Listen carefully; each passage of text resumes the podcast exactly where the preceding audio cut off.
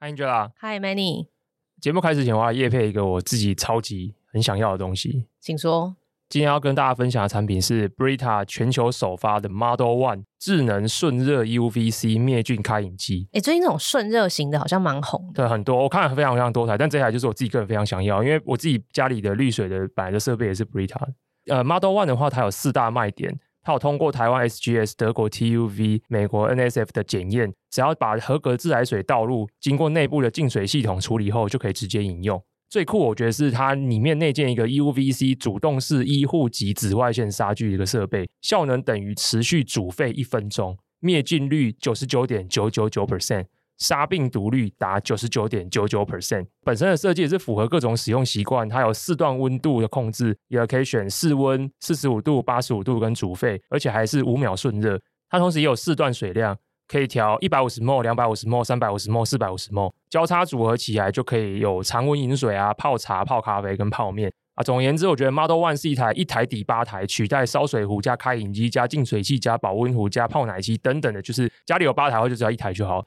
容量超大，有四公升，而且长宽比我亲自用过那个实际的机子，比 A 四纸还小。Brita Model One 现在正在啧啧独家预购中，限时早鸟还赠送一年份的滤芯，预购链接我就放在节目资讯栏里面，欢迎大家去看看这产品。我觉得自己个人我自己还蛮想要的。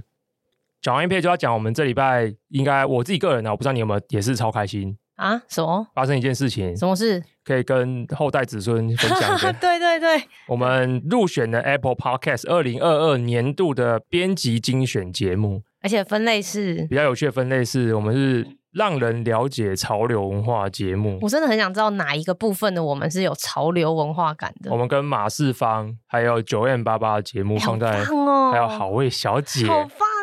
放在同一个 category，我觉得好棒。没错，所以大家都说我们现在就是潮漫。潮漫，我真的蛮好奇，我们到底聊什么潮流相关？K-pop 韩剧吗？对，韩团吗？Forever One，对不对，对？但是因为这件事情实在太令人振奋了，我确实觉得我今年的运气还不错。记得在蛮早以前的集数有聊过，就是我有去算的，去年还是今年年初有算了一个塔罗牌的流年。就当时正中央的牌一翻开之后是女帝，一张大牌，听说就是少数正位的女帝，没错，听说是就是很赞的这样。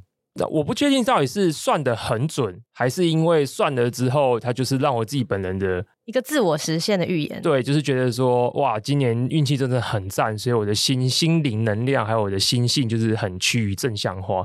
就是因为这么还不错，然后在年末的时候得到 Apple Podcast 这样的推荐，真的觉得这牛年真的太准了。也非常感谢塔塔利斯的人生解惑师帮我算这么好的牌。结果我在得知我入选了之后呢，我马上传讯息给塔塔利斯说，呃，那今年我不算明年的。这是什么逻辑？我听到的时候我觉得也是爆笑。上一次算是我人生第一次算塔罗牌，我这辈子不算命的，我呃什么紫薇啊什么都没算过。我以前当兵的时候，我的学长好像有跟我说过，因为他也很迷塔罗牌，他好像跟我说过，塔罗不是像什么算你的命，它其实是算你现在的可能现在的能量啊，你的什么 whatever 东西，在这个当下的 snapshot。所以说，我就想说，OK，那如果我这个当下我得到 Apple 年度编辑精选这个 snapshot 这么赞的话，我最好就是一直谨记着这一刻的心情跟我的心理状态，把它延续下去。可是如果我现在跑去算，中间算出来，假设是一个颠倒位的世界好了，哇，那我就是心里就会超级受影响，我会觉得 Oh my God，我的心里可能就是我的心性跟我的 mentality 可能就转向颠倒的世界。你这个人一定要每一件事都先想到最糟、最可怕的地方吗？一定，一定，一定，一定，一定，一定，就是加入一间公司就先想说被 fire 的时候怎么办？一定要这么想到极极致的，没错，反面就对了。我人生人生的座右铭就是以终为始，以终为始。所以我就觉得说，与其我去算，然后有风险拿到。倒位的世界，不如我就是一直让我告诉自己说，保持我现在心中的心性，我就可以延续我的女帝的排位。那你有把这一段剖析告诉有塔罗斯吗？然后他说什么？他就大笑说：“随便你，感觉是不缺我这个客人，是不缺，应该是不缺对，不缺我这个客人。但他应该也是很了解这件事的人啊。就像塔罗这种东西讲，他就是你现在的状态嘛。因为你觉得你现在状态很 OK，也没什么疑惑，也没什么困扰，说实在是没什么好算的。Maybe 吧。”那接下来就进入到我们今天这一集的主题。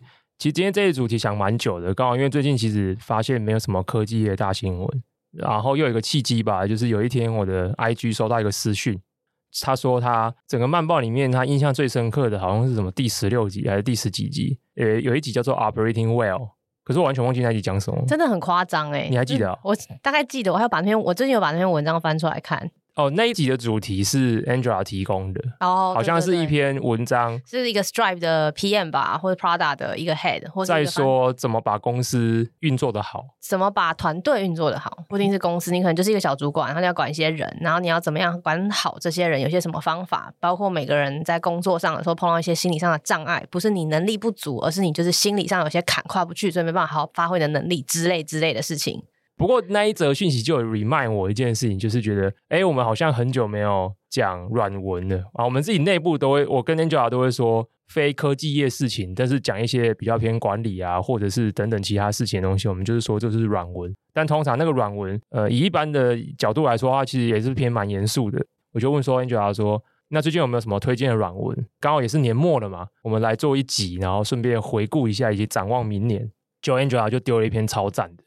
很很长的文章，但你那篇怎么来的？那篇文章也是别人丢给我的，随便丢给你的。对啊，因为我现在身上手上有一些就是小奴隶可以使用，对 okay, 小奴隶。你这样叫他们小奴隶，他们都不会。我不知道，不然等他们回复好，如果有意见，我们再说嘛。OK，好，没关系，这是一个互相的过程。Anyway，我的小奴隶，谢谢他。所以那一篇丢给我的时候，我就想说，好吧，我来看一下好了。就我看到标题的时候，打中你的心。我光看标题就觉得就是这篇中了，中了，中了，中了。标题叫做 "When everything is important, but nothing is getting done"。每件事都很重要，但是一事无成。看了这些东西之后，马上往心里去啊！明明他在讲的就不是，又要走心了。走心，真的看了这句话说，哎，什么在说我吗？在说我的人生吗？对，当下就真的真的完全走心。接下来要看说他，因为他有写说这篇文章要念多久，三十九分钟，中了。他如果是一则推特的贴文推文，我会觉得很烂。但是他花三十九分钟的篇长，就是一万多字英文字。我当下就觉得说，哇，命中红心，必须好好拜读，必须好好拜读，必须好好解压缩。结果看了之后，发现当然他不是在讲个人啊，他是在讲一些公司的事情，所以也是超级有感触。我后来就把它稍微浓缩，然后而且把里面的文章的内容按照我自己的理解跟排序重新写了一遍，贴在我的 Facebook 上面。就这篇 Facebook 我觉得有点蛮蛮夸张的，这应该是我开始写东西以来在 Facebook 上面扩散能力最强的。他现在已经快要两千个赞，快要一千五百个分享，所以我就先看了这个，我就写这个。所以今天会先聊这个，这个是针对公司的部分，就是哦，当你的公司觉得你公司卡住了、卡关了，每一个人都在说要做什么、做什么事情，可是却没办法好好推进的时候，我认为这篇文章跟它里面讲的一些东西，它的经历跟它里面介绍的一些方法学，还有一些甚至是一些认知，都可以有效的帮助。我觉得算是一个有点像卫教手册这样。第二部，哎，好像又是 Angela。反正今天这一集的这个贡献者都是 Angela。耶，我忘记是你丢给我这篇文章的同时，同时吧，差不多，同时对不对？对，同时。Angela 就丢了一个 Netflix 纪录片的预告片给我，英文片名叫 Starts 中文叫什么？史塔兹的疗愈之疗愈之道。那他在讲的是一个叫 Phil Starts，是叫 Phil 吗？Phil 对，Phil Starts 是一个很有名的心理。他这个分蛮细，他是精神精神医师吧？对，他应该是精神医师，精神科医师。他就是做心理咨商这一块，就是 therapist 这块。对，但是他其实是精神科医师，他不是什么心理治疗师。可是当时他给我的是预告片，我看预告觉得蛮无聊。嗯，一般般。对，可是他就一直跟我讲说这个超赞，你一定要看，你一定要看。我想说，他很少非常很积极的叫我一定要看什么东西，通常都是我可能会丢一些很些有的没的跟他讲说这个超赞，你一定要看。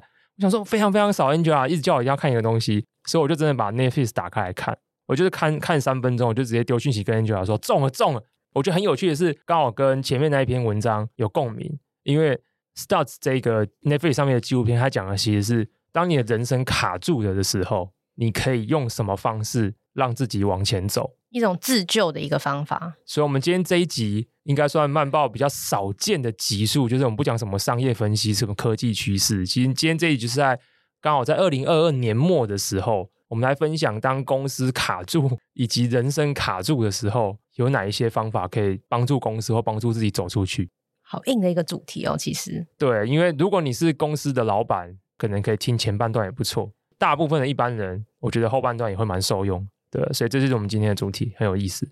首先，先讲一下前半段的部分，就是当公司卡住的卫教手册。文章很篇名，刚才讲过，那我们把它翻成中文就更好理解。这个中文名称就是说，当一切都很重要，但什么都没有完成。作者 Roman Kudryashov，我去查一下，应该是个俄罗斯的名字，所以有点难念。我们后面现在叫他 Roman。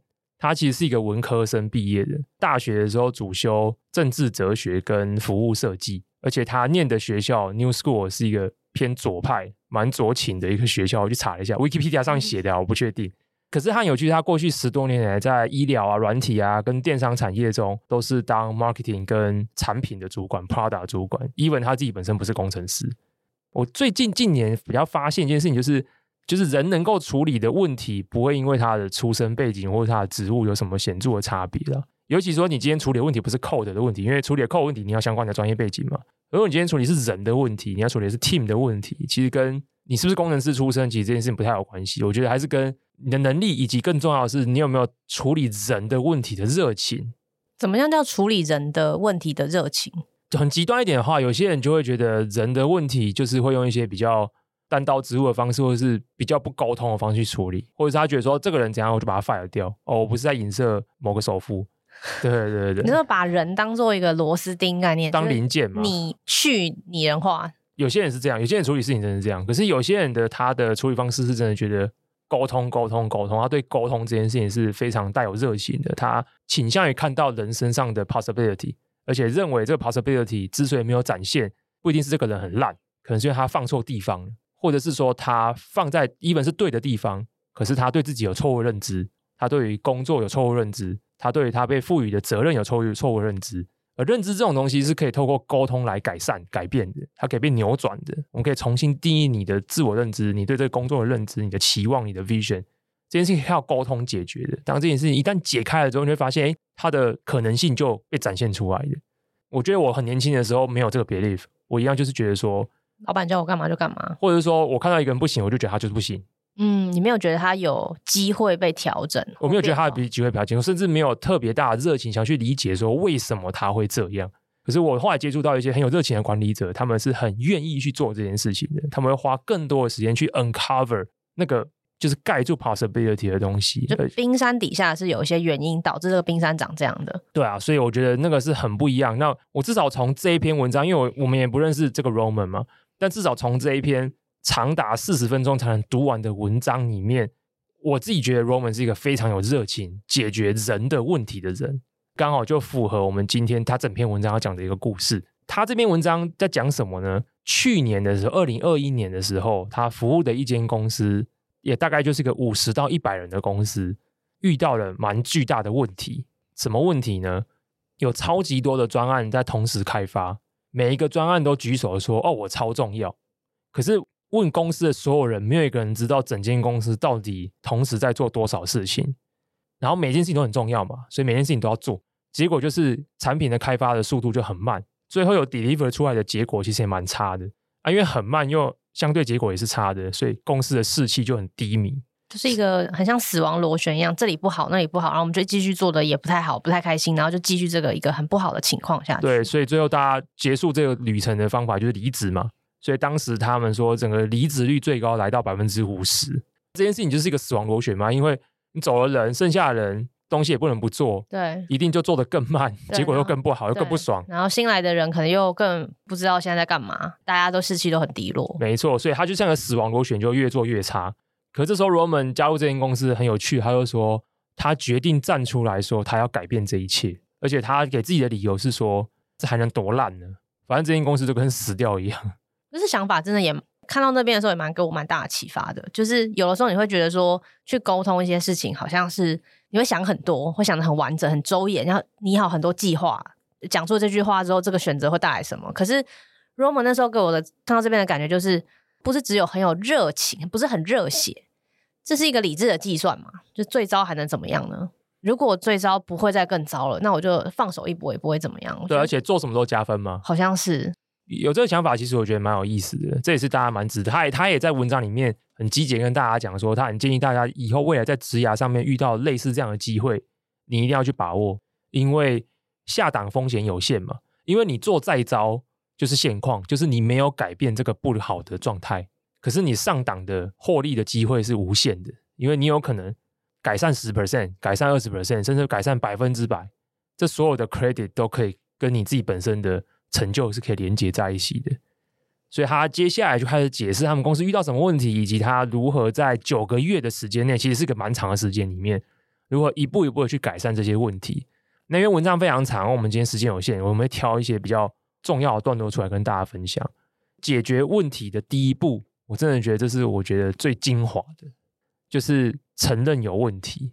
我觉得是说起来容易，做起来很不容易哎。因为我最大的感触就是，比如说你今天我问一个人说：“我问你，解决问题的第一步是什么？”发现问题。我我觉得比较常听到的答案会是这样，甚至我现在自己还是觉得发现问题还是蛮重要的。对，然后第二个就是说：“哦，我们要提出解决方法，提出解决方法，然后大家开始讨论这个解决方法，对对不对？对，这是我最常遇到的情况。是有非常多的人会开始直接进入到讨论解决方法这件事情。是，可是会发现其实这真的是错的离谱，因为大家主观上不认为这件事情是问题，那些讨论都是假的。就是源头不对的话，常常会发生一件事情是，大家说这没问题，然后可能有些人有有有有有，或者是那个决策过程比较 rough 一点，可能觉得一半的人说有，那就是有了，所以大家开始讨论解法，然后讨论解法，讨论很热烈之后呢，开始去实行的时候，就会出现一种声音，因为那个解法可能本身用起来会带来一些变化，变化就会有阵痛，可是那时候就一定会很跳出来说，可是这个问题真的其实也没那么大，为什么我们今天要用这个方法？所以一开始就没有 align 嘛，嗯，一开始大家就不觉得这个问题没有是问题，没有大家都觉得这个问题是同等重要的。而是说常见一个画面是这样，就是你对工作很有热忱嘛，然后你能力可能也不错，结果就是反映在实际的表现上，就是你每天都在找问题，每天都非常兴致勃勃的会跟你的主管、会跟你老板说啊，我觉得这里有问题。可这真是一个很残酷的事实，就是如果你身边的人，包含你的老板，都没办法对你的问题有共鸣，其实你才是那个问题啊。我我后来感受很深啊，嗯，一个组织，我们先不要讲个人啊，我们个人的问题，我们留在下半段来聊。一个公司什么时候会觉得一件事情有问题？我觉得只有两种情况嘛，快要死掉的时候。对，就是第一种，就是你就是这这问题就真的要死掉，比如说这间公司就是这样，就是你要死掉的话，就这个就会是个问题了。然后第二件事情就是，也确实有人呃非常有前瞻的先找到了这个问题，但是他非常。很热情，而且很有魅力，沟通技巧非常好的去说服所有的人买单，这是个问题。我自己个人蛮怀疑有没有这个 case。比如说，有点像是我们讲个很极端的，你在一百年前跟大家讲地球暖化这件事情，大家就黑人问号，这是个问题。对，even 那时候有科学的 sign 或是 whatever，我不知道那时候有没有科学的 sign。好，假设那时候有好了，可是这件事情可能真的是超级无敌前期。你那时候你可能会觉得你对这个世界失望。你会觉得众人皆醉我独醒，先知是孤独的啊。对，会用这一句话来讲。但是先知是孤独的，可是可能先知到死的那一天都没有遇到地球暖化。对啊，他就是孤独的发现这个问题，然后孤独的死去了嘛。没错，所以他对这个世界还是没有带来任何变化。没有。所以真正的问题不是在于你看见了什么。所以我真的觉得人类是群体生物。我觉得大家可能至少我在很早的时候我就放弃成为先知。就是我心中放弃自己有这样子的欲望，我认为这是一个 illusion，这是个幻象。真正重要的绝对不是你觉得有没有问题，真正重要的是你身边的人，所有的人，stakeholder 决策者有没有觉得这是个问题？他们要觉得这是个问题。我就刚才讲了嘛，有两种情况，第一种就是这个问题已经是铁铮铮的事实，无法无视的；或者是说你因为有先看到东西，你不断的继续说服，不断去说服，不断说服，讲到大家都买单了。但这件事情我真的觉得它是极少数的。后来就是在开路前的时候，有跟 Angela 聊到这个东西。很多公司能够克服一些危机，是不是其实是因为他们大家都是大部分的情况都是不见棺材不掉泪，所以就是死到临头，发现这个问题必须被解决不行。可是刚好他们有足够的余裕也来去解决这个问题。我觉得是诶、就像今年科技有很多这种 lay off，可是其实在去年他们都是大举增财的。然后你要说这些创办人都不聪明、没有远见、都不知道。我觉得不可能，可是，在去年当下，呃，经济状况还不错的时候，大家一定都希望拿了钱了，然后市场这么热，我应该要赶快多做点事情嘛。但是，一旦就是状况变糟了，规模很大的公司或估值很高的这些独角兽，他们也都是很明快的就做出了这些对应的决定。我们要赶快，因为他们就是看到了现在就是这样，人家告诉他，你再不精简人力，那接下来的一两季甚至三季度后，这是是一个很很很严峻的情况，所以必须要赶快做出这个决定。所以他们才到了这个阶段才开始。做这些 layoff，我觉得、欸。所以你看，Even 是这些公司也是，因为其实在讲什么经济会 downturn 啊，我们的码头顾也是在去年年底就讲了嘛。对啊，可是也没有人在今年的 Q1 就做动作。我觉得很少很少人，几乎没有，很少人。这些大公司，对啊，最快的都是 Q2 到 Q3 的时候开始有风声说要做些什么事情。其实是、欸、Q3 的时候到 Q4 整个就开始 execution 嘛。对，我觉得它里面讲了一个关键，我会觉得可能是适用于大部分的公司的是，大部分的处理这个问题的时候，我觉得我觉得这是一个有点矛盾，可是是有效的做法是，我们都是。不见棺材不掉泪，没错。可是你同时要让公司永远保持有余裕去解决这一种生死相关的问题。哦，这就是 runway 的重要性嘛。对，大家都会跟你讲，你要留一定的时间 runway。这 runway 不止让你活下来，甚至还要让你有机会调整。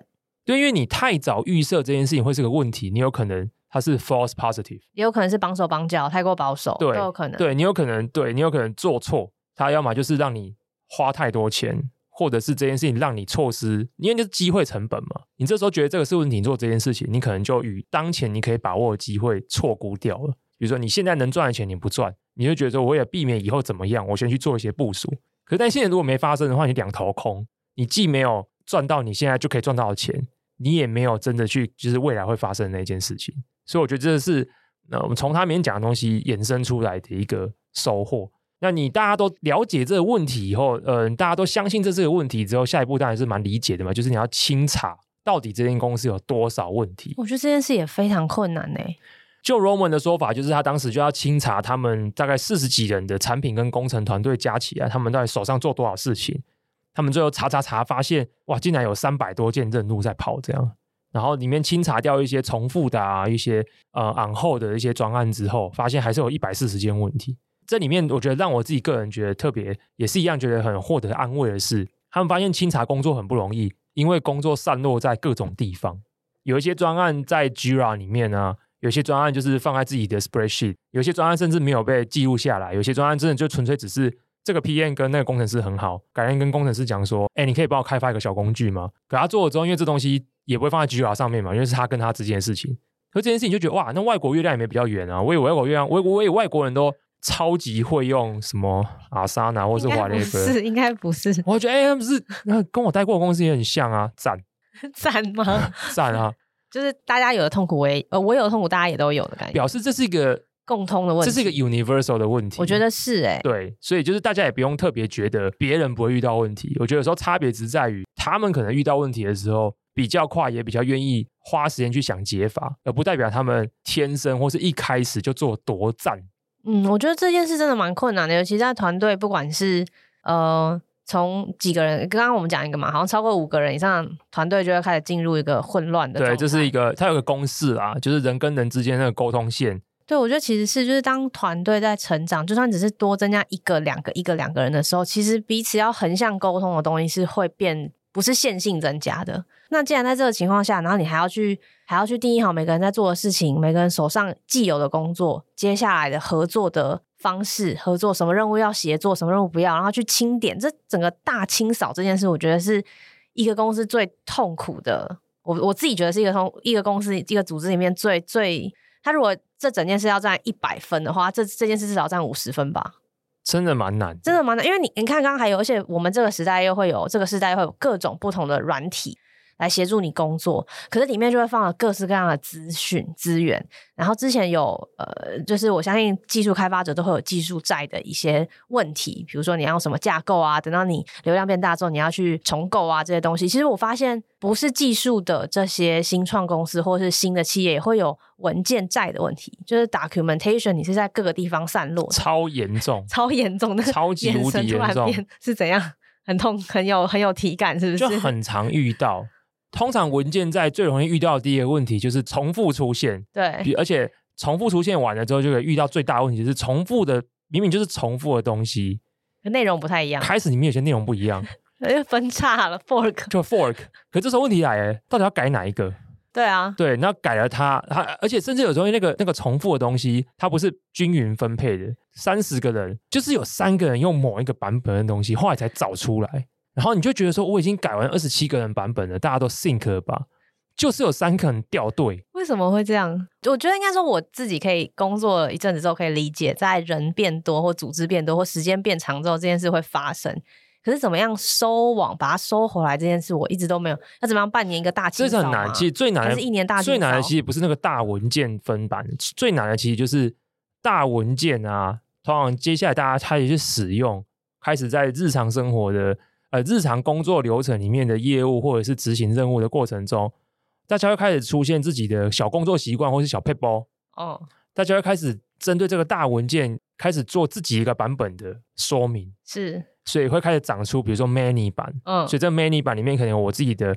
可是因为我这个版本我自己觉得很赞，所以有时候有别人来问我的时候，我，我可能会我会跟他分享 many 版，OK，就开始 fork 了。然后完了之后就有各种有的没的版本。可是这些东西其实都是很重要的现场知识。可是这怎么怎么 feedback 回去？嗯，怎么回到主文件让它变得更丰富？理论上这些要回去主文件，再让这个知识普及到所有人身上的。所以就是这个后面这个 loop 都断掉，我们只有单向的，就是你去那边 query 用这个，然后就开始往下涨。对对对对对，这其实蛮可惜的。它不只是乱，它还让这些经验、这些知识没办法共享跟传承，就是公司的 knowledge base 没有办法长起来。这当然有超级多新创或者超级多的 tool 在协助这些事情，可是我后来真的都觉得呢，就像这世界上有非常多的笔记软体，但是我不用笔记的软体，不是因为这些软体不好用，而是我不笔记，所以问题就不在于工具软体。在你笑那么开心干嘛？我觉得这这刚刚这个很真诚，很真诚啊！我的问题出在我不笔记啊。就像我们上礼拜的时候，我们认识到一个算是新创圈的大大，他要展示一下他的 Notion 给我们看。我，我的天呐，吓炸！好像在翻九阴真经，很可怕，很可怕。这个人怎么可以把 Notion 弄到出神入化到这样？就是他一整天，就是他的时间跟他要做的事情，好像都是可程式化的，然后他被非常清楚的记录在 Notion 里面去使用。相较之下，我跟 Angela 生活方式就像一团浆糊啊，就是我们就是在浆糊里面，有点像魔女，然后拉那个锅子来啦，诶，爆出来！现在这时候你该做什么事情？就一坨烂泥这样浮出啊！我们想赶快赶快把它做完，这样对。所以你看，这问题根本不是工具嘛？问题不是工具，对啊。我觉得这个 mindset 很重要，还是扣回第一个点，就大家都要认知到有问题，大家都要认知到这些知识、这些文件、这些跟动都是要统一统，诶，不是统一吧？就是应该说大家都要可以。在某一个标准下去进行的，大家才会去做这件事情。接下来下一步，我们已经认知到有问题，而且是把公司的所有的任务做了大清点嘛，所以我觉得接下来很理所当然、很直觉就会讲到，那哪一些任务比较重要，就应该要先做，超关键。等下我们好像已经从第一步到现在每一步都超关键。哦，对啦，对啊，对啊，对。我觉得这排序这一题也是平常生活中一个很大的痛点诶，就是。因为同样回到这个 软体的使用，也是有很多专案管理软体都是用这种低、中、高啊，或者是呃，反正就是大颜色嘛，颜色、黄色、绿色、黄色、橘色、红色，反正就是你可以用各种的 tag 去分分辨说这个任务现在紧急的程度。所以其实我觉得使用习惯上有也有一点被影响，就是说如果一件事情来，我就要给它分个低、中、高。但的确在生活就是。日常的执行面上，我有回去看了一下，我跟其他一些同事协作的一些状况，好像这个分呃怎么讲排名，用这个紧急程度来做任务排序这件事情，其实并没有办法延续的很很持久，可能是我的问题，因为我毕竟像一坨浆糊，但是的确在使用起来都会有一些卡关的地方。然后，所以看到这篇文章的时候，我就对这一段感到很很惊奇，就是 Roman 怎么样去解释为什么这个方法不 work。我觉得他讲的几个点都很好。第一个就是低中高这个方式并不 scalable，也是啊，因为你看，如果你今天这个任务，你每个任务排进来都有低中高，你就会把高的先做完嘛，高的做完就把它放到不对的地方。可是你其实不会刻意手动再把低或中的把它移到比较高的顺位，就是它本质上跟我在清任务的过程是有点违背我的直觉的，所以它会重复。重，你真的对重复这件事很在意？没有，比如说不是十个，要走低中高。是啊，他、啊、如果是高高中中中中中低低，你就先做两个高的啊。那，两个高，可是两个高要先做哪一个？两个高就先做可，要也要再往下分啊，再所以高哦，第二层高，对，高一跟高二，高一高二，对。可是那如果有一百个任务呢？而且它要分几层？我不知道啊，这就是问题。是他们有一百个任务，低中高铁定对他们就是不适用。而且其实说实在，有些时候任务会在我的状况下，很多时候低中高是会变动。嗯，比如说现在这个东西很重要，但是它可能过了明天就不重要了。因为它有时效性，嗯，这个东西现在不重要，可是过两天后，因为发生一件事情，它必须要被移到前面的前面的栏位去，那就是变有一个人要随时去管这个 dashboard 一样，还要随时去，就像一个大 PM 一样去监控大家都在做的事情。那这其实是蛮也蛮累人，也蛮花就是同事的心力的一件事。所以我觉得，的确他在说低中高这个分法不 scalable 是一个。然后第二个就是低中高这件事的顺序也没有前后因前后的 context。我觉得这个也也在工作上蛮常发生的，因为就像 Many 刚刚讲，第一件事情就是要认知到问题，然后公司的大家要对我们要解决的任务是有一个很明确、比相对比较明确的 all in one，就大家都要全部都要去解决这个任务，全部都要针对这个任务去解决，所以我们才去做各式各样的产品来解决这个问题。可是如果你只把这些分下来小任务分低中高的话，一定每个人对于这个低中高，对于这个任务的的优先顺序的理解是不一样。比如说，今天大家觉得哦，行销呃业务部好了，业务部一定觉得说我去跑业务是最重要的。可是业务部带回来的 request 丢给我不知道，可能工程部门的时候，工程部门可能觉得，哎，我现在手上有别的事情要做，就不是我现在心中的 top priority。为什么我现在要帮你做这件事？好痛！好痛啊！你好，我刚才你不是在对我讲话啊？我不是在对你讲话，好有感，好有感，好有感。我帮我帮听众喊。我可以想象这种冲突在偏对外跟对内的部门，一定会有很多这种。其实就算是 operation 也会是啊，比如说对你去外面拉的东西进来，我们要跟内部对接，那为什么要先对接你的？不还有一种就是，是不是老板突然今天天外飞来一笔，对，说我就要做这个插队开发陨石开发术，这就是最高。对，我觉得你讲的这种东西，就是他讲的一个点，就是高中低是一个。它是一个结果，主观主观的 结果，它是结果嘛？对，它是高。可是你要怎么去解释它是高？对啊，它来由是什么？没有道理。有，比如说，他你只能说正帅，可是这是结果论嘛？对，他为什么正？他为什么帅？他是不是应该背后要被拆成量化？比如说一百八十公分这些组合起来，所以他是正帅，而不是他就写说哦，这个正，这个帅。就是他解决我的一个问题，就是我我刚才我不是说我我不是觉得说低中高这个分法就完全要被摒弃，甚至在可能任务状态比较小或团队比较小的时候，我觉得甚至对自己来说，我觉得还是可以有这种 priority 的分类，我觉得还是蛮好。其实自己对自己的，我们如果等下聊到人生或自己对自己管理自己的一些工作、自己想做的东西、小 project 的时候，我觉得排低中高顺序还是一个蛮好的方法。但我觉得在组织里面，他有提出了另外一个也是。习以为常，我们也是常常听到，但是可能没有那么好去实行的，没有那么认真去实行的一个这个分类方式，就是紧急跟影响这个二乘二的的一个矩二维矩阵。我觉得这件事就是这样，就是我刚刚跟你在前面有聊到，就有些事情你知道，可是你就是不会很频繁的重复去做，就是我们还是很就是太仰赖 直觉，或者是没有常常去锻炼这些思。思维上面比较突破的地方，就可能这个东西我看到了，然后我也记得了，可是我就是没去做。嗯，echo 一下，紧急跟影响的这个矩阵呢，听起来很直观嘛，可是它已经比高中低好了，因为它拆成两个变相嘛。对，这两个变相各有两个维度，就是高跟低，对，然后它组合起来就会有四个二乘二的的选项。是，那 Roman 对于紧急还有影响，当然又给了一些比较 general 的定义。所谓的紧急是什么意思？就是它的实现或是它的相依程度，比如说，假设这个任务是明天要完成，那就很紧急吗？或者是说，这个任务不完成，后面有一百个任务在等它，那这也是够紧急的。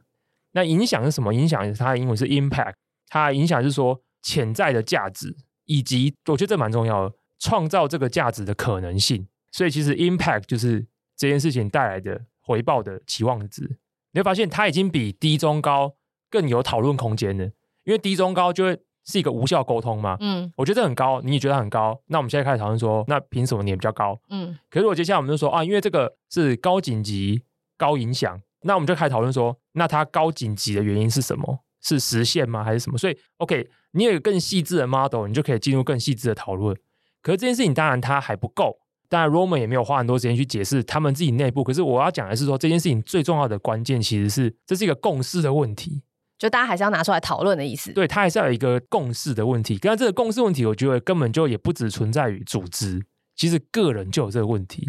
我们常在讲，大家一定在各种什么 Cheers 天天下远见什么各种这种成功学杂志里面都会看到一种东西，大家一定告诉你说，你一定要解决既重要又紧急的事情，紧急的事情，你不要做那种反正不重要不紧急，或者是紧急不重要，或者是重要不紧急。然后我自己个人以前看了之后也觉得说，嗯，对。我要排列我自己的人生的一些事项、工作事项来决定来哪些事项我要排 priority。他发现很大的问题是，我可能昨天对于紧急还有影响力的定义跟跟三天后不一样。为什么也会有突然有这么大的变化？人呢？人呢？啊、个人呢？一样啊，就是因为我们是一团浆糊啊。OK，好，我懂了。真的啊，真的真的，就是我觉得紧急相对好理解，紧急你就是觉得说啊，是不是有 deadline 嘛？对，比如缴缴电费这种事情。可是可是好像还是重要，或是影响力这件事情，影响力决定什么？它创造的价值。可是问题又来了，假设影响力等于期望值公式，潜在价值乘以实行实现的可能性，可这每天都在变呢、啊。我可能上个礼拜觉得这件事情实现的价值很高，我这礼拜觉得还好。可是我有可能上礼拜我对自己超有自信，自信爆棚，觉得说这件事情我一定做得出来。这礼拜觉得我就是个废物，个人都这样了。你要叫一间公司有一个公式本去套这件事情，让大家每个人都 align 在同一个沟通基础上来决定。我们今天列一张表，公司前十大事项，可能下礼拜就会变了很多了。所以这超，所以这超难。所以 Roman 才要讲嘛，他说，当你们今天讨论完这个东西之后，整个公司要坚守，要 stick to the plan。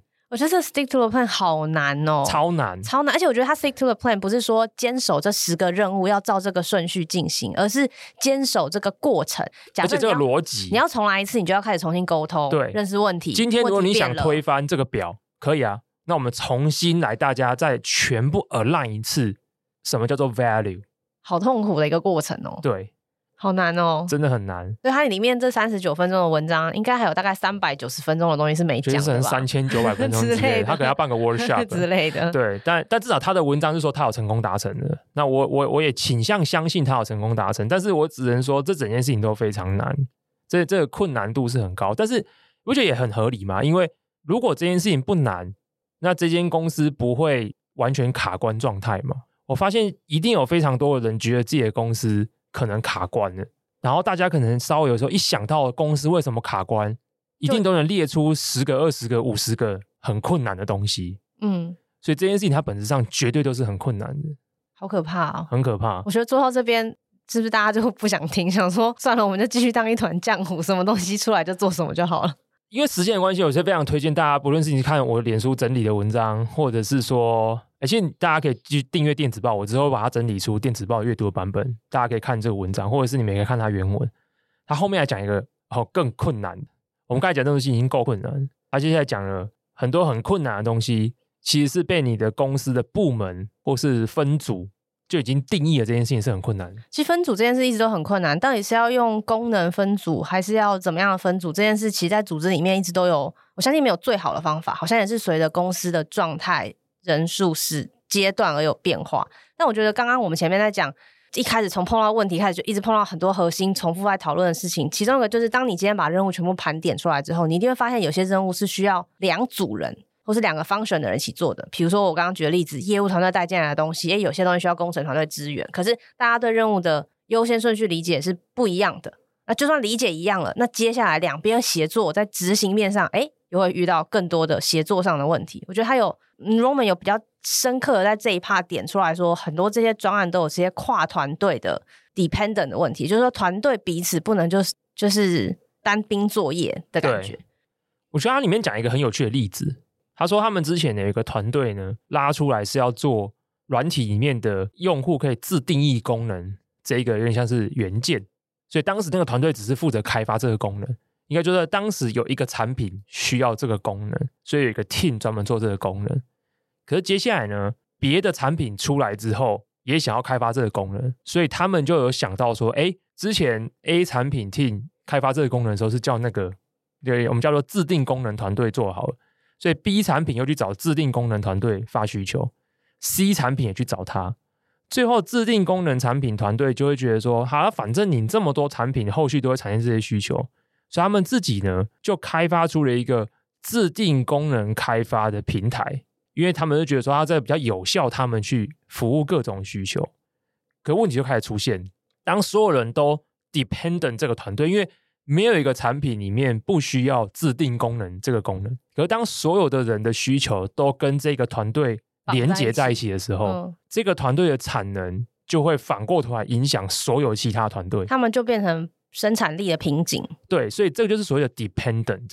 明明 A 产品、B 产品、C 产品团队应该是要一个独立作业的团队，是那个团队要 deliver 那个产品，可是接下来他们里面的某一些东西的时间点或是开发的产能，变成必须相依另外一个团队。而 Roman 说，这个问题只是他们公司里面的一个冰山一角而已。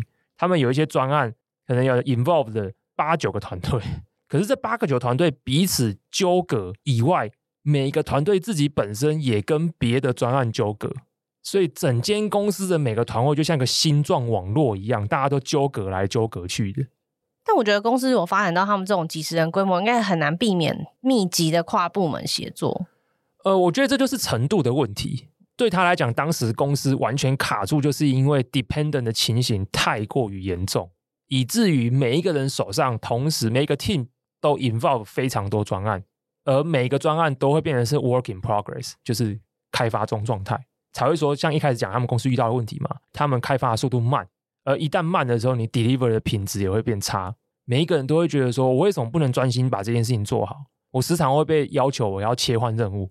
我今天早上做这个东西之后，然后下一个是另外一支产品的需求突然跑过，我做做做做做之后，哎，另外一支产品需求又跑过来，然后或者是我有个需求我抛出去的时候，就那个团队告诉我说，他又在处理另外一个团队的需求。觉得这中间如果有人在中间当桥梁去做沟通，是不是可以真的比较显著，或是解决缓和这种星状网络之间的？这也是蛮多公司会做的事情嘛，所以他可能中间派一个什么沟通人员啊。这也像政府组织也是一样嘛，我们可能会有平行的政委啊去做什么之类的。但至少以 Roman 的说法来讲的话，他决定用比较激进的手法，也就是我们大家常听到的组织再造、组哎不组织组织重组，嗯，英文就常讲 reorg、reorganization，简称 reorg。因为他觉得问题并不是人不对，而是没有把那些人放在对的位置。我觉得这个观点也是蛮蛮让我就是。觉得好像他说出了我们想说的话，应该是吧？就是有的时候你是配置的问题。对，就是那个人明明他的产能可能很好，只是因为团队组织跟分工的配置，导致他的时间会一直被分开来。其实这篇文章里面有提供非常多的 reference，可以导出去看别的一些他获得灵感的一些文章。里面有一有一篇文章我特别推荐大家看，呃，忘记是谁写，忘记是 Paul Graham 写的还是谁写的，就是管理者的时间运用跟做事情的人的时间运用是不一样的。很多管理者强调的是多工，因为他只要负责开会。我今天早上可以开业务部的会，我今天中午可以开行销部的会，我今天下午可以开工程部的会，我现在可以开财务部的会，那就是老板的角色嘛，或者是所谓的 CEO、C level 的人角色。可这些人通常会有一种幻想，他会觉得我一天都处理这么多属性不一样的事情，什么样的事情，为什么你不行？因为他开会的时间，可能其他人要花，比如说他开会花一个小时，可能其他人要花三个小时才能消化他开会回来的东西，或往下带。那篇文章讲一个重点是，因为开会的人都只处理 superficial 的东西。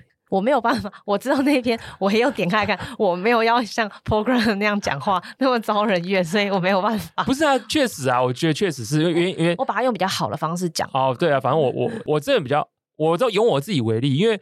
我的大部分的时候，我的工作职责就是无情的开会机器，所以你就是 superficial，我就是肤浅的人啊！我坦白说就是这样，没错啊。就是我觉得负责开会的人，我不是说他不重要，可是他有点像是，我觉得负责开会的人比较像是接着剂，对，他是那个桥梁嘛。对，他他不是不重要，可是他是接着剂，他有点像是今天这块木头做好，那一块那一块什么东西做好了，两边的东西是要用水泥还是要用快干？还是用三秒胶，还是用双面胶粘？因为不同的粘法会符合不同的东西，它有不同的工法嘛。呃，我觉得比较高阶的管理人员，或者是 manager，或者是无情的开会机器，在做的事情都是这样子。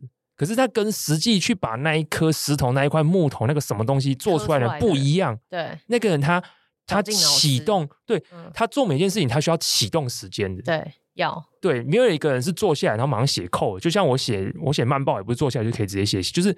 去 create 一件事情，去 maker make 什么东西，它会有一个前期的暖机，它会进入到一个注意力的 mind flow flow 的状态，对，然后去做，然后完了之后，他要回来检视它，对，而且他可能希望一段时间是专注在这件事情上，因为你才会一直在你的脑中记得你每个步骤，或是你想要做没做好，或是你会去 reflect 哪些东西做不好。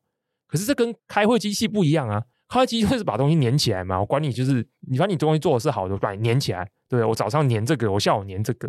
可是很多管理人员可能就容易，可能自己这件事情做得好，或者也有自信吧，就忘了这件事情，就会觉得说，哎，那你现在做的东西，你现在在凿石头，那你下午去雕个木雕好不好？这明明就是两件事情。可是我真的觉得开会开惯的人就会觉得，啊，不就是这样吗？真的就是这样。那你是怎么克服这件事的？你不克服你就写慢 报啊？你有克服？你有就是认知到这件事？认，认知什么事情？认知自己认知认知是一个肤浅的 开会机器嘛？我一直都我是一个很有自知之明的人啊。对啊，我我从来就觉得我做的事不是太重要的事情啊，只是刚好有人可能一的是他没空做这件事情，或者是觉得说我这件事情做的也还不错，所以愿意付我钱做这件事情.但不代表我这件事情非常重要。我常常我自己自我认知是这样啊，太好了，我有非常透彻的自我认知，没错，对，这样人生会过比较快乐一点。是，所以 Roman 分享一下他关于组织重整再造的一些方法。我觉得这个组织重整再造，他没有 exactly 说你要怎么做，就是没有说你要把。多少人什么裁掉啊，或什么？我觉得这不是他的重点。我跟 Manny 都比较有有感的，应该是他怎么去沟通。我们一开始讲嘛，这个人对处理人的沟通、组织里面的沟通是有异常多的热情的一个人。对，我觉得 PR 九五以上的，PR 九五以上没错。他讲了三个，就是 step by step。第一步就是你要先从 workshop，还有跟一些核心的团队预热，就跟写东西刚刚讲创造一样。要预热这个环境，让大家知道说，我们接下来会有一些人员调动的调整，组织重新规划调整，为什么？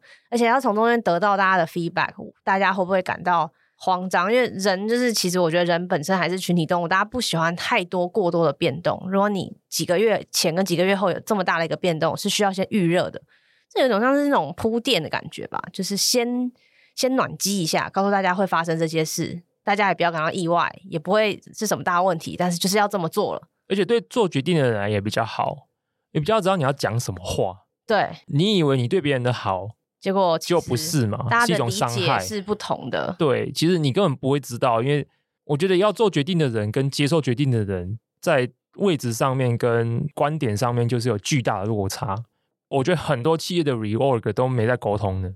因为他们也觉得不需要，不需要沟通，反正你不干就走人嘛。这样子对，对，螺丝钉嘛。可是 reorg 这件事情本质上是把人跟人的关系破坏掉嘛，所以某种程度上，这其实就是对。因为因为比如说有一些有，比如说一个组，然后他的经理，他的经理跟他的 team 可能是。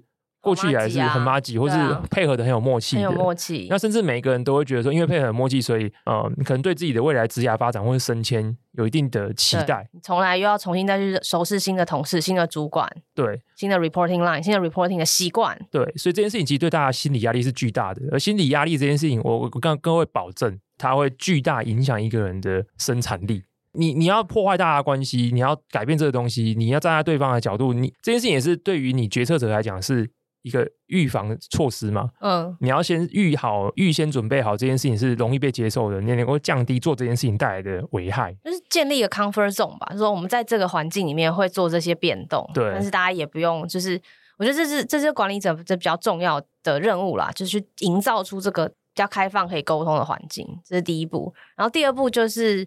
呃，其实现在年末了嘛，大家都会经历很多 annual review 什么的。第二步就是一个对一对一的一个访谈，one on one。我觉得这其实在，的确在公司的任何一个时间点，就是年初、年中、年末，或者要不要 reorg 不要，其实都蛮重要的。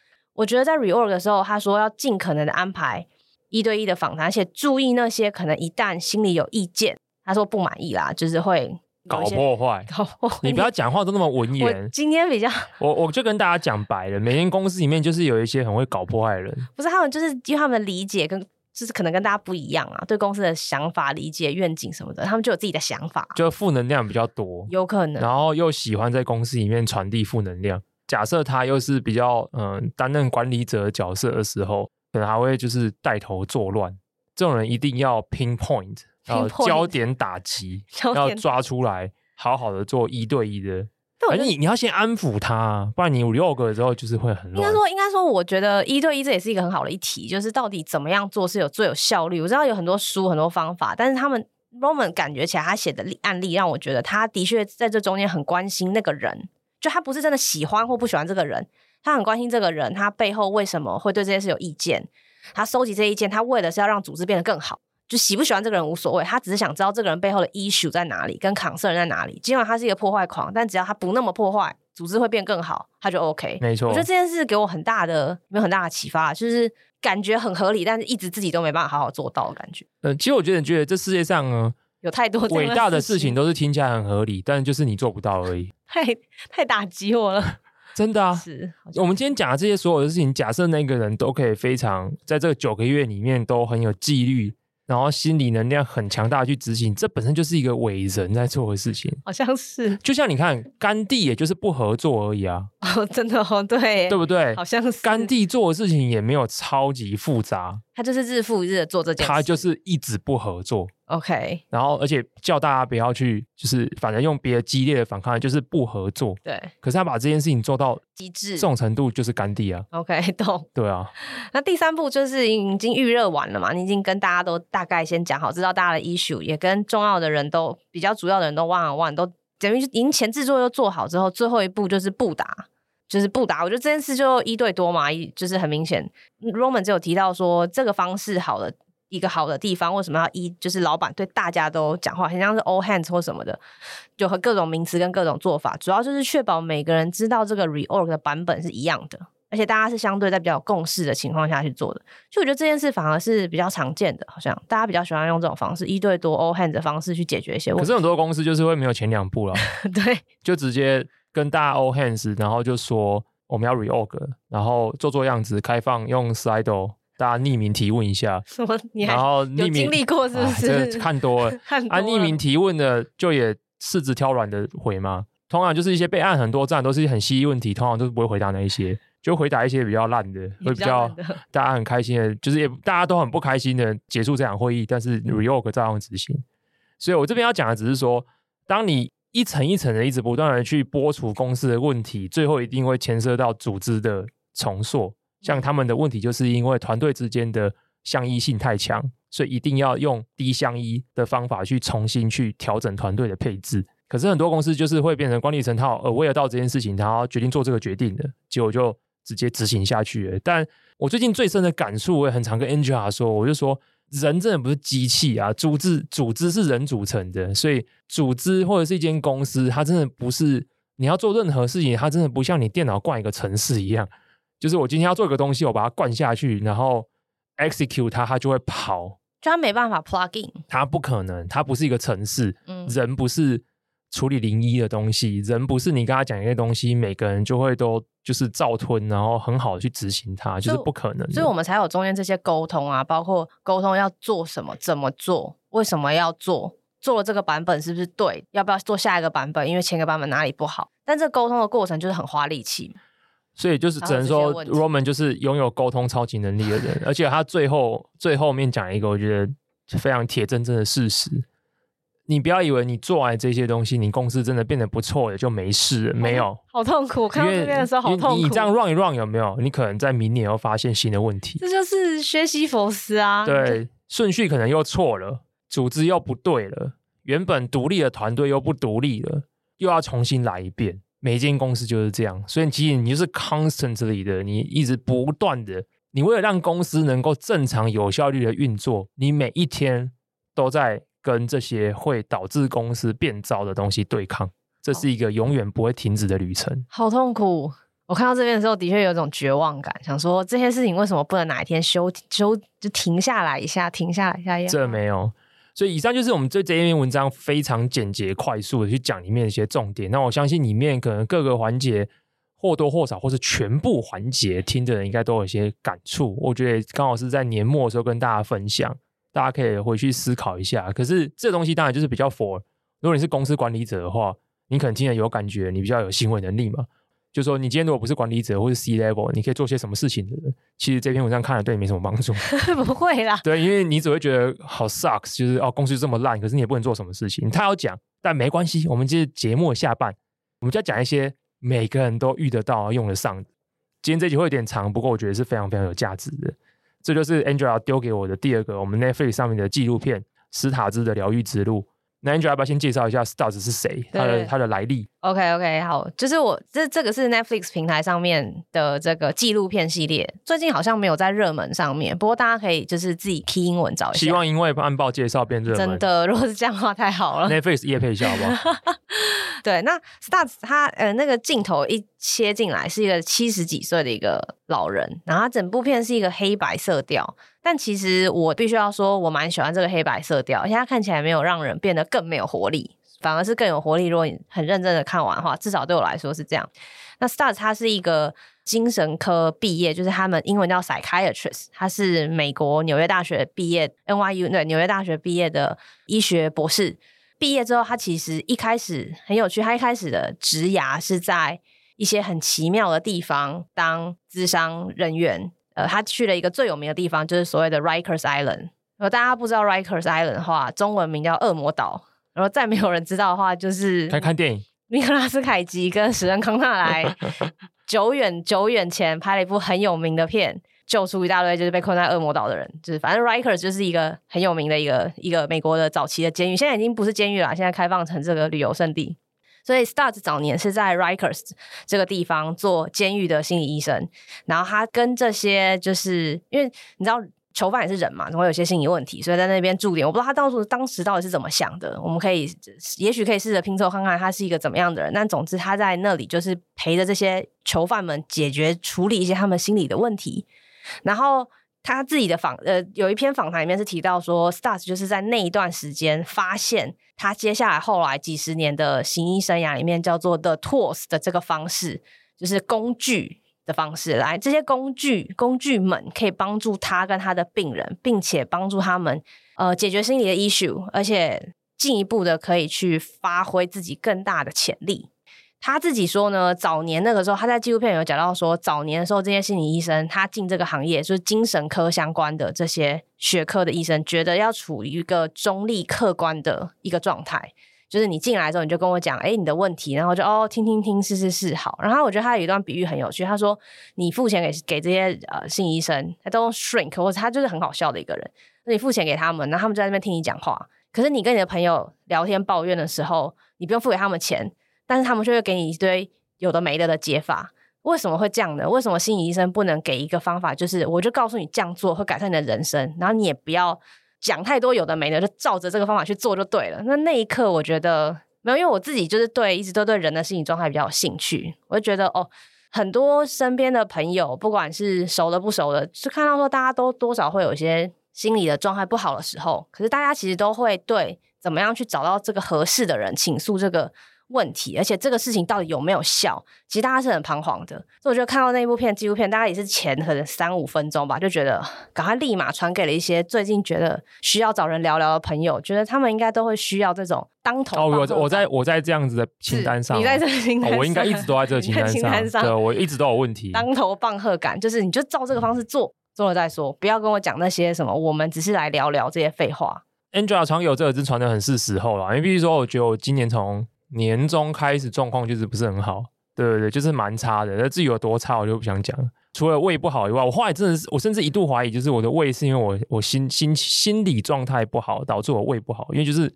就是交感神经会一些互相影响吧，也是有可能。我，我不太确定，对。那总之我确实蛮不好的，然后蛮不好的时候看这部片的时候，带给我蛮大的帮助的。而且我我看完的之后的隔天，我立刻就用了里面的 tools。哦，对，我就立刻用里面的方法。其实其实它整个系列，我们等一下可能会带到一些看时间，但其实我觉得应该说应该说。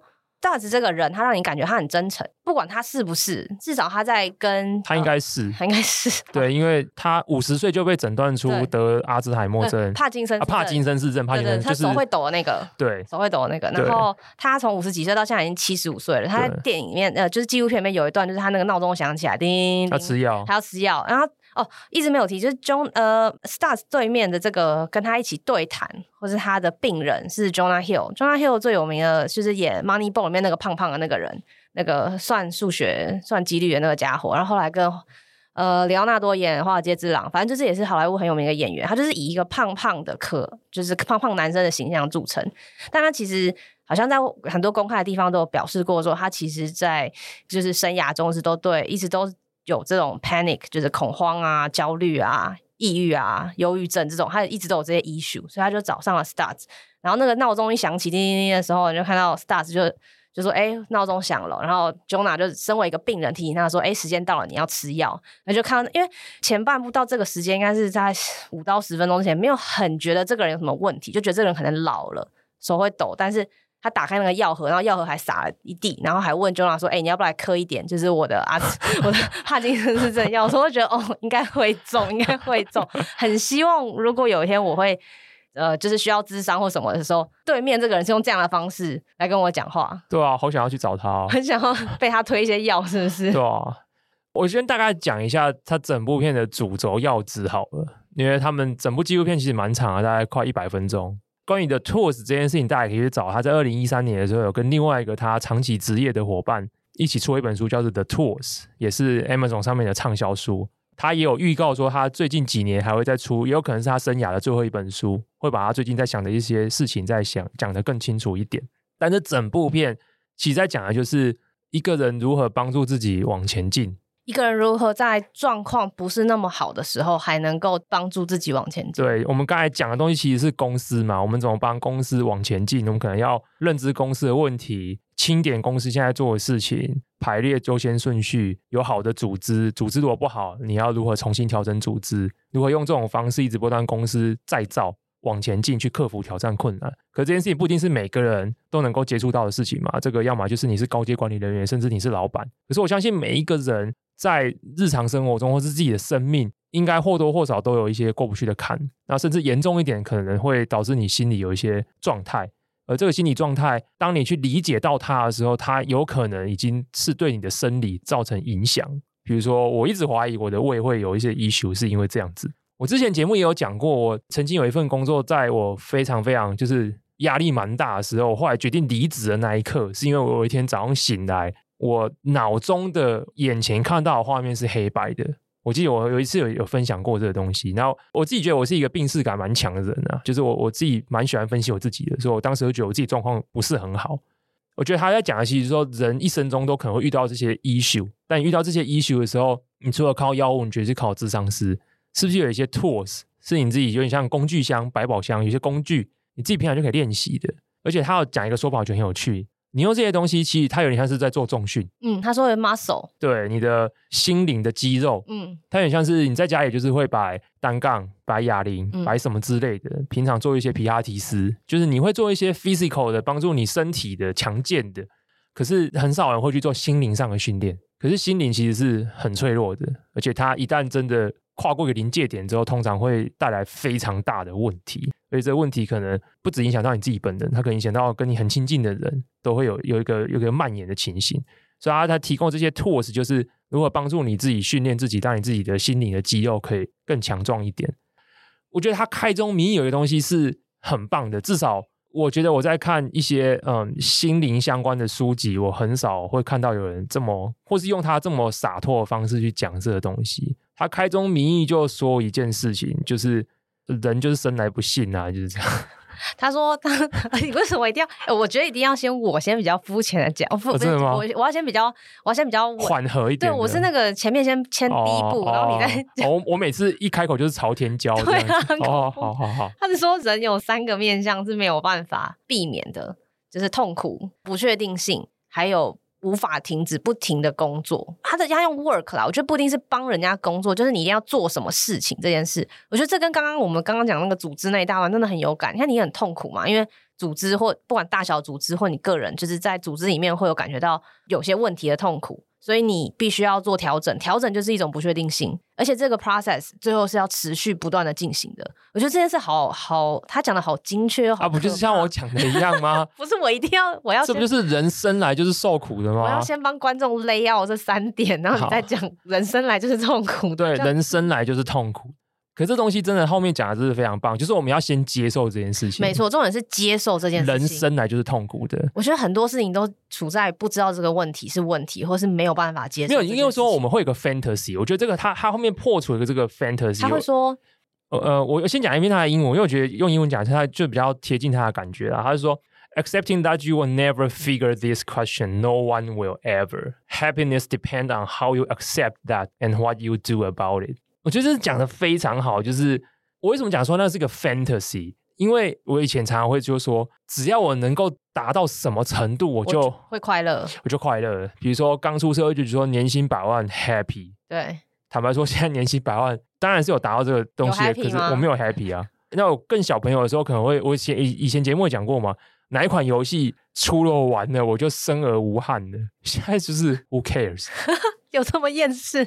我我觉得他解释一个问题，就是我们之前常常讲说厌世厌世，但其实不是，就是我们只是意识到人生就是充满了 pain、uncertainty 跟 constant work。就这件事不会结束。可是我觉得我们只是停留在我们意识到这件事情，嗯，我们并没有有效率去应用他讲的 tools 去强化我们心灵的肌肉。来让我们一直持续的跟人生无法逃脱这三个痛苦来源去抗衡，因为你每一天抗衡赢它了，你那天就是 happy 的。所以 happiness 是一个 process，就是你每一天都赢了，你的人生就是快乐的嘛。你今天赢了，你今天快乐，可是你明天你没有赢，你明天其实是不快乐的。就接受这个好难哦，就连我当下在录，跟我们刚刚蕊过，我还是觉得完整的接受这个 uncertainty，就是这个快乐只是个过程的难度真的很高。我自己觉得 pain 这件事情我还没有办到，但是我觉得 uncertainty 是最大的可能造成我心理 issue 的一个很大的问题。我自己个人对所有东西都很不有，可能没有很有安全感。坦白说是这样，你不想要，所以为什么？所以所以所以为什么我才会跟你讲说，每一件事情我都会想最糟的。嗯，我觉得我从非常非常非常小开始，我不确定，我不确定是有什么人生的小童年阴影什么直接导致我这样，但是我确实从很小开始，我就对很多事情完全没有安全感。就你觉得这件事随时都会不见，都会不见，都会消失，所以你都会没有。先预设它会不见，那剩下都是多的，都只会只有我，都只会只剩下我。我拥有了什么，这东西可能会被抢走，跟谁建立的关系，这个关系终究会消失。那我去哪边工作了？公司就会倒，不是不是，公司不会不会倒，可是老板可能明天不要我。真的，我 even 到现在，我都还是非常，我对我自己为什么在这里，然后我做这一份工作真的有被 appreciate 到吗？我真的有创造价值吗？我有解决我老板的问题吗？我老板觉得他花这个钱请我是 OK 的吗？客观上来讲，因为我还继续领这个钱，可能是，可能一般人也都会觉得他只要没有被警告或什么东西，就是没问题，或是 even 是老板跟你讲说他觉得你 you've done a great job，你也觉得 OK。可是这个问题是我每天早上就会 reset，我每天早上一醒来，我就会觉得天哪，就是这些问号，就是这些从来都不会变成句点，它永远都是问号。那你如果看完这部纪录片，或看到这边看完 Stars 的纪录片，你有有？我觉得这再正常不过了，再正常不过，很棒。就是就像他讲的，可能我的 uncertainty 只是表现在这个面向上啊，可能别人的 uncertainty 不在这里嘛。至少就 Stars 的说法，全人类共享的就是。你的人生就是一定会有 pain 跟 uncertainty 跟 constant work 不断的在 bother 你，而你每一天都要战胜他们，你那一天才是快乐。我觉得这个现世观让我觉得很满意。就是如果看到第十五分钟就可以先 close 起来，可能可以关起来。没有，这我觉得我刚才讲的是这整部片的精髓的结论。我觉得只是这样看过去，应该很难这么深刻的有这个体会。那也是 Manny 的意思，应该是说，在他中间在讲完这个大的一个 framework。就是人生是无法逃离这三件事情之后，他会开始有一些方法，然后告诉你说，如果你现在陷在这个比较不好的状态，或是你需要一些什么 support 的状态里面的话，你有什么方法可以帮助你去理解跟接受这个现实？我觉得应该是这样子吧，应该这样没错。对啊，因为他还有讲另外一个有趣的比喻，叫 Part X。对，Part X 就是某一种你生命中的敌人，恶能量、负能量。我们这样讲好了。就是你生命中总是有各种的负能量在干扰着你，会带给你 pain，带给你 uncertainty，带给你 constant work。而且这个声音其实不是别人给你，都是人自己内心生出来的。就是我发现，其实就这么长时间跟自己还有跟别人相处以来，其实很多像 Manny 刚刚讲那些不安全感，那些不安全感其实也不一定全然都是别人给你，其实大部分都是我自己给自己。很多时候都是人自找的。对，所以那些痛苦、那些不确定性跟那些呃 constant work 先不要提，就是。这些痛苦跟不确定性，其实大部分时候都是自己赋予自己的，而这些力量有时候大到是可以阻碍你前进。这个前进不是你要赚更多钱，或是变成一个更什么更瘦更好的人，它就只是单纯阻碍你早上起来可以像一个人一样享受这个世界。比如说，我们举一些具体的例子，大家一定很有感。比如说，可能有一些人常常会内心会有个声音告诉自己说：“我们扣连回去刚才那个公司改变好了。”当你觉得今天公司有个问题，你想要改变它的时候。内心可能很常会浮现出一个声音说，这是不可能的。我这对这件事有两种解释，一种就是你其实没那么想去做这件事，所以先告诉自己说啊，这不太可能达成。对。然后其实你没有那么渴望这件事，所以你你就告诉自己说这不太可能达成，所以我就不要尝试。反正我就想到前十 percent 就好，剩下九十 percent 我不用想完，反正就是这样。另外一种可能就是你其实也尝试过不同次的方式，然后你挫败的经验告诉你说这不可能，就是就是就是忧郁呃创伤症候群嘛，一样的意思。其实这两种都很常发生在自己身上。对，其实都是自己给自己的。那还有一种声音，比如说你今天可能做了某些事情，招致别人的误会，可是这个误会你一直想要被平反，然后你内心可能会一直有个声音告诉自己说：凭什么？我觉得凭什么至至少凭什么这三个字蛮常出现在我的脑海中的。因为人生总是我不知道每个人，那很多应该有一部分的人是希望有互相公平跟对待对。对，就是会觉得凭什么？凭什么这件事情？凭什么是你这样跟我讲话？我最常内心讲一句话，就是有点长。我很常这样讲，我很常跟自己讲说：我我今天薪水你发的吗？就很常会这样，我凭什么要听你的？凭什么你的意见很重要？但我就是在内心自己 murmur。哦，没有讲出来是不是？我讲出来一定就是可以讲得更难听。对我现在修养很好，我只会在 podcast 里面刷 痕而已。OK OK。我意思说不是说什么虚伪或什么，我我我刚才讲的不是说人是虚伪什么，我只是说其实那些 Part X 那些阻碍你变得更好的东西，其实都是自己给自己的。有非常多负面的东西，其实都是自己给自己的。那我们可以用什么方法去？破除这个东西，其实是整部记忆面讲一些的 tools。这边因为时间的关系，所以我只想要，我至少我个人啊，可能 maybe Angela 可以分享一些别的。但我自己个人特别有感的是，当你一直被那些 Part X 给困扰的时候，你其实就是把自己困入在一个迷宫。嗯，我最大的感受是什么？我最大的感受就是，我觉得 Stars 在传达的一个概念是，每一个人的人生都是自己的游戏。我每个人都有自己的课题要处理。对，就是 everyone is playing their own game. Their own game。这个游戏就是你自己的，这个这个负能量是你自己的，快乐也是属于你自己的，所有东西都是属于你自己的。你要怎么玩你这个游戏？你要每一天都输给 uncertainty、跟 pain、跟 constant of work？你要这样子去玩这个游戏吗？还是你想要你每一天都有办法去克服一点，都获得一点快乐，让自己的生命多一点进展？这边就可以分享用稍微比较具体的案例，好，可能大部分人也不用讲，大部分人可能有一些人在自己的生命中，在职场上或者是在感情中，都会被人家背叛。哦，这好好突然变好可怕。我觉得一定多少都有啦，就是被亲情的背叛，或是被友情的背叛，被爱情的背叛，或是在职场上的背叛。反正我觉得背叛是一个蛮常发生的事情。但是背叛的时候，你一定会恨一个人。你一定会对他有怨怼啦，对怨怼，而且因为你会很想要得到公平，你想要被伸张，你想要就是公，你想要互相嘛，你觉得你输了，所以你想要有人补偿你。对，我觉得就是你觉得你就是输了。假设你的另一半劈腿或者是出轨外遇，你也觉得你输了。你职场上被小人就是冲康，然后他占上风，他得到什么好处，你也觉得你输了。在朋友里面被排挤，就是或者是怎么样，你也觉得你输了。不是在家里的时候，你无法从你的自己的亲人身上得到自信心，或者是你有兄弟姐妹，你有手足，结果你一直被打压，你一直被拿来比较，你也觉得你输了，你觉得你自己没有那么差，所以这种背叛、这种输了的心情，就会让一个人真的是被困在一个妹子、一个迷宫里面。因为他那个情绪有点像是我做的不够好，或是我太衰了，或是什么，反正就是一个负面的情绪，所以导致这个不好的事情发生，而他没有让你得到一个有效的好的解法，可以。让你跳脱这个思维。可是有趣的是，大部分的时候，至少我自己亲身经历过的东西，就是因为你觉得你输了，你觉得让你的人生往前进一步的方式，至少我自己个人而言，当时就会觉得说我得赢一把回来，因为就是我的 part of 我的 part X 告诉我说要公平，要 justice，我要拿回些什么？我要拿回一些什么？我要把这个扯平，我要扯平了，我人生才能前进。我不扯平，我就是输的，我就是 minus 的。我的人生就是 minus，我就是输的。我自己过去也曾经陷过这样的情境，可是我觉得那个是非常毒性的。当时我还不认识 starts，有一天突然觉得说，我如果真的被平反了，我还是输了啊，因为我的人生卡在那个状态。所以你就是跳脱那个思维啊，你没有在那个迷宫里面。所以我我意思就是说，每一个人看待输赢这件事，输赢其实是自己的人生，输赢不是一个客观条件的东西，就是。今天不是说有一个人，不是每一个人出来声援你，告诉说你是对的，你就真的赢了啊！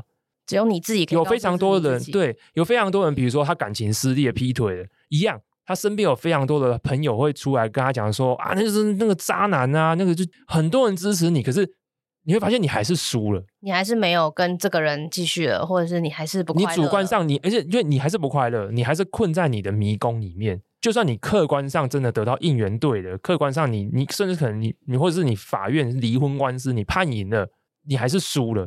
所以 Stars 他介绍了一些非常激进，但是我以前曾经尝试过的手法来让一个人赢。我真的觉得这很多人听了觉得很不可思议，可是我真的有尝试过。在不认识他之前，我自己就不知道为什么我有 invent 的类似的做法，然后我真的觉得有用。他举了一个叫做 radical acceptance，就是全然的接受，超超变态的接受，百万分之一百的接受，百分之一万的接受，对不对？百分之一万的接受，就有点像是说，他有点像是圣经讲的什么，我打你，你打，打你一巴掌，我再 另一年另一年给你打，这样不好意思，因为我就不是读经的，我每次都、哦，我真的觉得我把他每件事情都讲得很粗俗诶，但 whatever，总之就是 radical acceptance 就是这样。很多人遇到不好的事情，可能就讲说，哦，好。Acceptance 有两种说法，这就是好，可是他只是你还是不爽。对，哦，我我接受，意思就是说我只是没去干他一拳而已，但是疙瘩还是在，你疙瘩还是在。可是 Radical Acceptance 是我爱、okay. 我爱他。我觉得，我觉得真的要听众真的要去看。对，我讲那那一段的时候，你真的会觉得 What the fuck？对，我的发是课太多。他的 Love 是他用的音那个原话应该是 Active Love，就是主动给出爱。他说：“这可以打破那个迷宫。”他还有画一些很可爱的手抖的图，这样子。呃，以前我曾经因为一些关系，所以困在过一个迷宫里面，然后我非常恨一个人。可是有一天呢，然后我自己在想办法说，我自己要怎么样？我一直觉得我是输了，但我输不是说我被他冲康，所以我是输了。我就想说，呃，我觉得我我 stuck 太久，我是输的。可是这时候，我有个人生一个蛮重要的前辈，他就跟我讲一句话，他说：“Manny，如果几年后。”你没办法去爱这个人的话，我觉得你很不行。当下听的，当下有听懂吗？啊，你当下有听懂？我我其实有听懂，但我还是觉得他很讲话太 harsh 了。哦，但是我有听懂，因为你会觉得他不在你的位置嘛，他不知道怎么样被我是怎么样被搞的。可是我，可是我觉得那个是，可是我觉得那个时候是我已经经历过一段时间了。哦，我如果是一开始当下，我就觉得听不懂。OK，可是我觉得我已经自己我自己就是 self service therapy 已经做了超一阵子了。所以，我懂他的意思，就是说，你得去接受，你不只是接受这件事情，你要更跨更大一步去接受这件事情，并且去发现这件事情当中的价值，然后并且感谢他带给你的这个 lesson，他让你变得更好的人，所以你才会爱这个人嘛。Active love，对，你要爱这个经历，你不一定要爱这个人，你不一定要说，你不要那么虚，不要喜欢他，对，你不可能喜欢他，可是你真的要爱这个人，你要爱，因为他创造了这个东西。而让你 lesson learn 去跨越这一步了，听起来超正能量，对不对？听起来像正能量学，像鸡汤那种，像鸡汤。但是我觉得我我真的想要透过这个节目，然后也是看完这部片，我想跟大家讲说，没有强迫你喝鸡汤。就像我刚才讲的，每一个人生 is your own game，就是一个人要对所有东西非常的 defensive，非常的 cynical，非常的犬儒，非常的怀疑论，没差。我没有意见的，我没有说这样子一定不好或者怎样，只要你是快乐的就好了。所以我的意思只是说，呃，Stars 在讲的只是这些方法是有助于一个人去跨越你自己替自己设下的那一个屏障，你的 Part X，让你的人生 move forward，让你每一天都能够去抵抗 pain、uncertainty 跟 constant work，让你的人生不是 stuck，而且你要意识到一件事情，就是快乐它是一个 process。它不是一个 end game，它不是一个 achievement，它不是一个到了这个点，我们拿到了这个奖杯就可以结束的事情。真的，这真的是我从小最大的一个幻想。幻想。我这几年有慢慢的破除这个幻想。好像我也是这几年比较。小时候的人真的会觉得说，我怎样就会快乐。嗯。我后来觉得，就是跟我的胃一样，就是我的胃每我每每一餐都得慎选，我的胃才会是一直好的。健康的胃是一个 process，就跟健康的。快乐的心灵一样，它不是一个今天快乐之后，明天每一天都这么快乐。对，它是一个要维持的东西。而既然要维持身体的健康，你就要运动，要吃好的东西、健康的东西、新鲜的东西、原型食物。心灵就要用各种方式来锻炼，让你的心灵可以更……哇，我想不到一个好的词诶，不是成熟，也不是什么健康，更坚韧。我觉得就就可以回应到我们一开始那篇文章讲，第一个就是要真的要认清问题，认清问题，对，每一个人都要非常诚实的去面对自己，因为如果你不认你不认清，你不接受你有问题，那你无法去解决这个东西。如果你没有发现自己 stuck，你怎么 get yourself out，对不对？就是有个前提是你真的很快乐的话，这一集可以不用听啊。有，我们都会下一个地方，还有下一个时间好了。对对对对，快乐听前半段也可以。因为很快乐，没有这一集标题就会写说快乐的人不要听。真的真的真的，或者是你现在，或者是你现在听的，你改天就是不快乐的时候再回来听，嗯、因为快乐真的是一个 process。真的，如果你现在已经在那个 process，那很棒，对，保持就保持它嘛，就就像我啊，对，这所以我扣了最开始闲聊我。自以为自己是女帝，所以我要保持这个 process。没错，我不要去算，我不要得到颠倒的世界。